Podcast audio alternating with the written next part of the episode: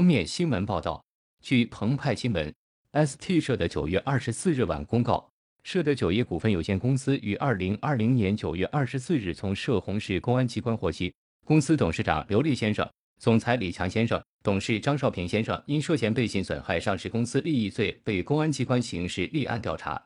相关事项上待公安机关进一步调查，公司将积极配合公安机关的相关调查。公司已对其相关工作做了妥善安排，由公司董事兼副总裁张树平先生代行董事长职务，公司董事兼副总裁蒲吉洲先生代行总裁职务。同时，二零二零年九月二十八日，公司将召开第三次临时股东大会，选举新一届董事会成员和监事会成员，并聘任公司新一届高级管理人员。因此，立案调查事项不会影响公司日常经营活动。